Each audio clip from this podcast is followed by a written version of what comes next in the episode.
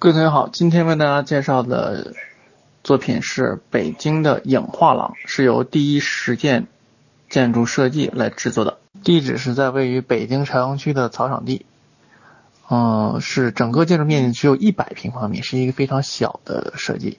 但是呢，基于它这种呃老厂房改造的一个性质，我们可以看到它。怎么样对待环境与建筑之间的关系？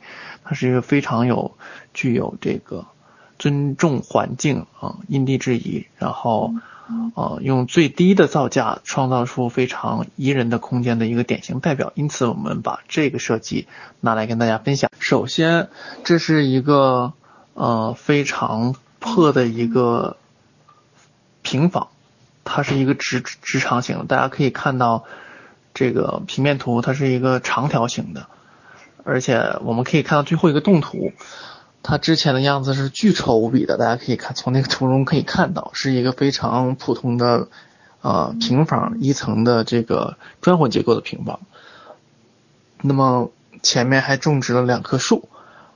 那么我们这个设计者他在做设计的时候保留了这两棵树。所在的位置没有拆除，尽管它是挡在了正门口，但是没有呃干扰我们的这个流线。恰巧这个树呢，它的保留让我们这个建筑充满了一种活力和一种向心性。整个设计的这个造价非常的紧张，是在啊每平方米一千二百元左右的这种造价。因此呢，这个它是几栋这种二层房子围起来的这种院子，沿着这种墙。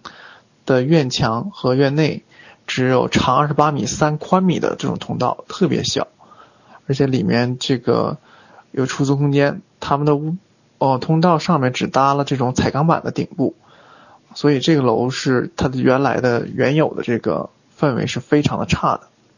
条件非常的差，草场地现在已经成为非常具有人气的这种艺术区。由于这个七九八的这个价格非常的昂贵，很多艺术家已经从七九八搬出来去了这种像草场地。草场地相比来说是比较遥远的，基本上已经快到了这个机场这一边。尽管如此，也挡不住这些呃去参观人们的这种热情。因此，这里面有很多很多的画廊。那么设计者在呃在做设计的时候。啊，曾考虑了这个，呃，这个建筑本身需要有一个非常好的这种啊阳光板，可以把这个呃光线变得非常柔和，然后慢慢反射到这个室内，让室内变得非常的呃亮，而且这种阳光板的这种价格是非常低廉的，因此他们会选用这种。低廉的价格的，整个室内呢是涂成了这种纯白色，让光可以自由的漫射和反射，让整个室内变得啊明亮起来。尤其这样的进深是非常的长，因此需要在侧面增加几个窗户来进行采光。整个屋顶呢在五米的范围内增高了一点五米，这也是取取决于这个画廊的使用功能，毕竟是画廊有一些展品是比较大的，因此。它必须要增加几个这种高的这种区域，这里面也形成了一些特别有意思的窗，通高的这种窗，人是可以坐在上面。画廊的室内与街道发生了这种视线的交流，是一种非常安静的这种设计。这种窗隐约的形成了一种桥的这种概念，所以窗的这种自然光投射到底层，也给底层带来了一些采光。由于这个画廊的这个呃。设计它自身的这个空间限制，因此我们需要有大量的这种收纳空间。那么，呃，所有的楼梯都变成了收纳空间的这种呃隐藏的使用。因此呢，这个设计是非常的具有代表性的。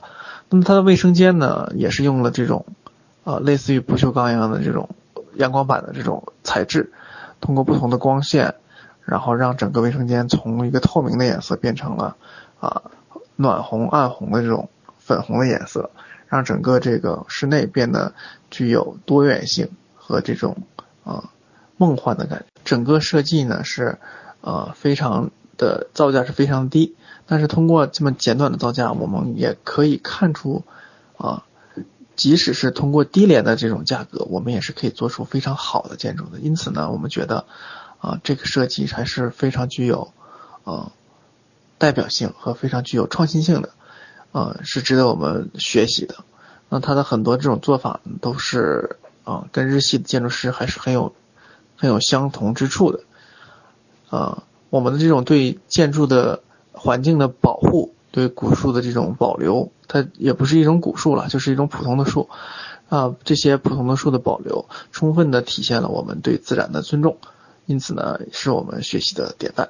那么今天为大家分享的这个设计北京野花廊就到这里。